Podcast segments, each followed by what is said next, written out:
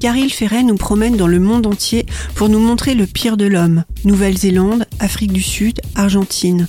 Après plusieurs mois de documentation, puis de repérage sur le terrain, il s'enferme dans son bureau et rédige un roman noir, très noir. Cette fois-ci, il nous emmène en Colombie pour naviguer en eau trouble entre les narcotrafiquants, les FARC et les politiques. Les méchants sont partout, les plus méchants ne sont pas forcément ceux qu'on croit. Flics, voyous, politiques, les casquettes semblent interchangeables.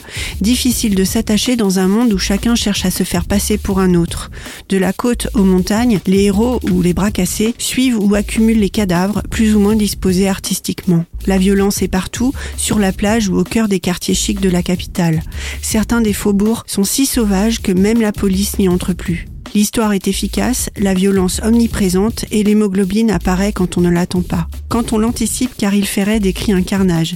Vivement l'adaptation au cinéma pour voir un vrai film d'action au scénario millimétré. Paz de Caril Ferret est un roman social très noir à découvrir dans votre bibliothèque ou en poche chez votre libraire préféré.